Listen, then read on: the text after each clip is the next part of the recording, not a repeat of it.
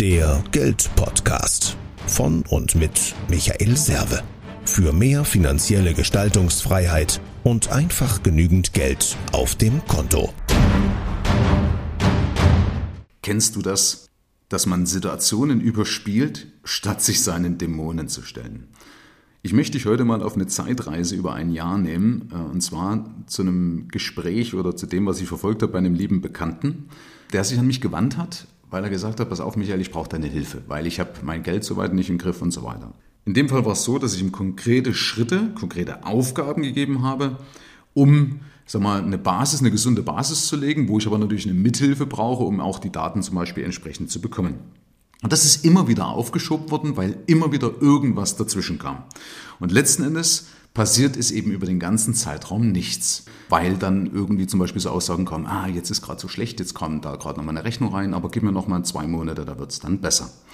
Und so in der Art, das ist jetzt kein Einzelfall. Es wird das öfters an mich herangetragen, dass ich mit Unternehmern spreche. Auch bei Angestellten ist das ähnlich, aber gerade bei Unternehmern, so kleine KMUs, also kleine mittelständische Unternehmen, die noch extrem so in ihrem Hamsterrad rotieren, passiert das mehr oder weniger. Und ich will dir mal so ein paar Baustellen aufzeigen oder auch Originalzitate über diese Zeit und will die mal so ein bisschen bewerten und am Ende zeige ich dir dann aber auch mal die Lösung auf, wie man das Ganze praktisch sinnvoll als Profi angeht. Und zwar ist es eben immer wieder gewesen, dass ich mir dann eine Wiedervorlage in der EDV gemacht habe und habe dann schon mehr oder weniger lustig nachgefragt oder mir schon gedacht, okay, mal sehen, was jetzt kommt. Also wie gesagt, ein ganz, ganz lieber Mensch. Das ist ja oft so. Leute, die äh, wirklich gut sind, die auch in ihrem Job richtig gut sind, aber die kriegen die Kraft irgendwie nicht auf die Straße, weil ihnen dann doch in gewisser Weise das Unternehmergehen fehlt oder das richtige Unternehmer-Mindset fehlt. Ja, so oft so jemand ist als Handwerker absolut herausragend, aber scheitert beispielsweise an den kaufmännischen Aspekten. So, was ich zum Beispiel festgestellt habe, oft ist dann so überspielt worden, deswegen habe ich gesagt, ne, du überspielst du Situationen, dass man sagt, ja, ja, also, ja, ich, ich, ich habe das schon im Griff oder, oder dann, wenn es sogar noch blöd wird, destruktiv, ja, ja, ich bin, bin zu blöd oder ich bin Erfolgsverhinderer. Und das kommt dann immer so, ein so ein aufgesetztes, gequältes Lächeln, ja, und du hörst natürlich sowas raus, dass das natürlich, äh, dass man sich versucht, das selber irgendwie jetzt zu verkaufen, ähm, aber das ist falsch, du musst dich eben da deinen Dämonen stellen. Oder, dass Leute verfallen in den Aktionismus ja, jetzt ist ja was gekommen, was Überraschendes, ich schreibe jetzt schnell mal ein paar Rechnungen. Ja, warum habe ich nicht einen Automatismus für meine Rechnungsstellung? Warum gebe ich das nicht ab? Es gibt genug Firmen, die das machen für mich, diese, dieses Debitorenmanagement. Oder ich suche mal einen Freelancer, der das billiger macht für mich. Habe ich ja schon mal in der Folge äh, gebracht, dass es nichts bringt, da Geld zu sparen als Unternehmer. Oder ich kriege das schon hin, ja, solche Aussagen. Aber dann im Endeffekt gehe ich es nicht an. Also ich habe dann keine konkreten Schritte, keine Aktivitäten, die ich abhake, die dann priorisiert sind. Also dann bringt das nichts. Ja. Dann mache ich mich doch selber nur unglaubwürdig, was immer wieder extremst an meinem Selbstwert nagt. Das ist absolut gefährlich, solche Sachen zu machen. Ich kriege das schon hin, aber ich setze nichts konkret um, ich gehe es nicht an. Ja. Ähm, viele wissen ja auch den Weg oft, die kennen da die Lösung und sagen, ah, ich habe da hier das und das.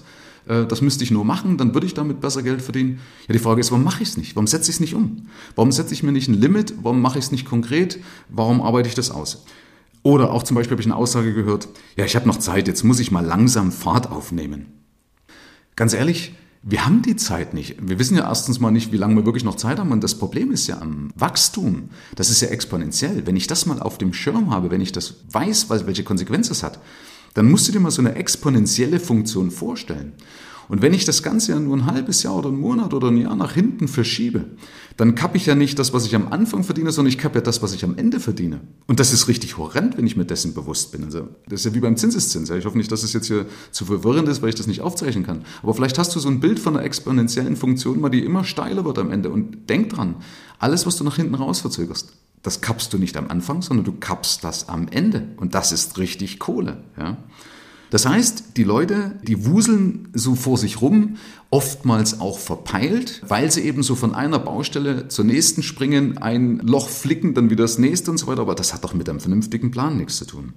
Dann kommen zum Beispiel so, so Geschichten, ja, jetzt habe ich eine Finanzamtnachzahlung. Ganz ehrlich, das ist doch keine Überraschung. Das weiß ich doch. Ja, wenn ich meine Zahlen kenne, wenn ich meine, meine Zahlungsströme, meinen Cashflow im Griff habe oder im Überblick habe, dann weiß ich doch, dass das kommt. Ja, also auch da merkt man, es fehlt einfach an der Planung, dass ich mich vernünftig damit auseinandersetze. Und die haben dann letzten Endes so das Gefühl, dass sie immer so eine Wellenbewegung, Höhenluft schnuppern und dann aber wie so an so einem Gummiseil wieder zurückgezogen werden und werden so schmettern wieder so auf den Boden der Tatsachen. Und auch das nagt doch extremst an deinem Selbstwert. Das macht doch keinen Spaß. Da hat man ja oft dann sogar noch so das Bild, äh, wo man sich dann verkauft und sagt, naja, ist ja normal als Unternehmer, da geht's hoch und geht's wieder runter. Ja, ganz ehrlich, wer sagt das? Ja, warum kann ich nicht ein kontinuierliches Wachstum hinlegen? Gibt doch genug Firmen, die das gemacht haben. Heißt doch nicht, dass ich permanent, wenn es mal ein Jahr gut war, dass es dann im nächsten Jahr 30 Prozent weniger sein müssen. Also Quatsch, streich solche Sachen. Ja, also, was ist die Lösung? Wie gehe ich das an? Das eine ist, dass ich mir natürlich erstmal ehrlich meiner Situation bewusst bin, dass ich also selbst reflektieren kann und sagen, okay, ich kann jetzt so weitermachen, wenn ich aber die Vergangenheit betrachte, ganz ehrlich, es wird nicht besser. Also ich muss was ändern. Also ich, dieser Schmerz muss wirklich bewusst sein. Und da hilft auch Mitleid nicht. Da ist niemandem geholfen. Da kann man sich mal kurz meinetwegen mal, wenn, wenn irgendwas sein sollte, in die Wanne setzen, auch mal heulen. Das ist vollkommen okay. Aber dann muss ich mir die Spur einstellen und sagen, okay, also Mitleid hilft mir nicht weiter. Damit äh, verändere ich nichts. Ich muss mir also meiner Zahlen bewusst werden dass ich genau weiß, was kommt denn rein, was kommt raus, was kann kommen. Also beispielsweise, wenn ich Geld verdiene, weiß ich, es kommt die Steuer. Ich brauche eine Kriegskasse, ich brauche Budgets, ja, ich weiß, es geht mal was kaputt und so weiter. Das kann ich schon mit einplanen, das muss ich auch mit einplanen, weil sonst holt mich das ein. Ich muss mir meine Prozesskette mal aufzeichnen. Ich muss sagen, okay, was mache ich eigentlich alles? Und dann schauen, wo muss ich die Stellschrauben ansetzen, also was ist rentabel, was ist weniger rentabel. Also ich muss einfach ordentlich koordinieren. Ich muss meine Stärken kennen, ich muss meine Schwächen kennen, ich muss wissen, was bringt mich voran, was bringt mich eben nicht voran. Ja? Und das, was mich voranbringt, das steigere ich, das potenziere ich und was mich nicht voranbringt, das lasse ich möglichst weg oder, oder delegiere das beispielsweise. Aber wenn ich es mal vor Augen habe, wenn ich es vernünftig ausgearbeitet habe, dann kann ich die Sachen auch viel, viel besser angehen. Da zum Thema auch nochmal, wenn zum Thema Mitleid beispielsweise oder wenn, wenn irgendwas hochkommt, äh, ah, das kann ich nicht oder wie auch immer, also wenn man so den, den Fokus in die falsche Richtung hat, also auf, auf das, was eben nicht läuft, wende die Substitution an. Ja, das Gehirn kann nur einen Gedanken gleichzeitig fassen. Das heißt, dann ersetze diesen Gedanken, bring deinen Fokus weg von Selbstmitleid. Und sei dir bewusst, dass du auf einer Goldgrube sitzt. In der Regel sitzt du auf einer Goldgrube, du siehst es vielleicht nicht, weil du auch deine bestehenden Ressourcen nicht nutzt. Ja, es muss nicht irgendwie immer was anderes sein, sondern nutz einfach besser deine bestehenden Ressourcen. Dazu auch ein ganz wichtiger Tipp noch, dass man sich auch nicht tot hinterfragen soll. Ja, dazu neigen auch manche Leute, die dann eben so immer in die Vergangenheit, was ist denn nicht gelaufen oder warum denn ich und so weiter. Sondern denke eben mehr als Unternehmer. Ein Unternehmer fragt einfach die richtigen Fragen. Der fragt die richtigen Fragen und in die Zukunft gerichtet. Also, was will ich besser machen? Wie kann ich 10.000 Euro verdienen? Wie habe ich mehr Freizeit? Wie kann ich die Kunden besser an mich binden? Und so weiter und so fort. Und wer kann mir helfen? Wer die richtigen Fragen stellt, der kriegt auch die richtigen Antworten. Ja? Wer die richtigen Fragen stellt, der bekommt auch die richtigen Antworten. Und nochmal, wenn ich eben sage, ich bin beispielsweise zu blöd oder ich bin ein Erfolgsverhinderer, was ich vorhin gesagt habe, das ist eine klare Botschaft an dein Gehirn. Das heißt, korrigier das, stell dir das vor, was du haben möchtest, ja, gleich das ab, welches Bild entsteht, wenn ich darüber nachdenke. Wenn ich daran denke, ich bin, ja, ich bin ein Erfolgsverhinderer, das ist wie gesagt eine klare Botschaft, da steckt ja, da gebe ich dem Gehirn eine ganz klare Message, ja, also alles zählt. Vorsicht mit solchen Aussagen. Und meines Erachtens einer der wichtigsten Punkte, und da darf man auch gleichzeitig mal über die sogenannten Opportunitätskosten nachdenken, also die Kosten, die mir entstehen, wenn ich es nicht mache. Und zwar, dass ich mir Hilfe ins Boot hole, dass ich das dann for you mache, Hätte er beispielsweise vor einem Jahr das gleiche meine Hände gegeben, dann hätte das heute funktioniert. Ja, dann wäre das alles schon abgestellt, weil das ist beispielsweise meine Spezialisierung. Also es gibt genug Menschen da draußen, die dir helfen können. Du musst nur die Hilfe eben annehmen.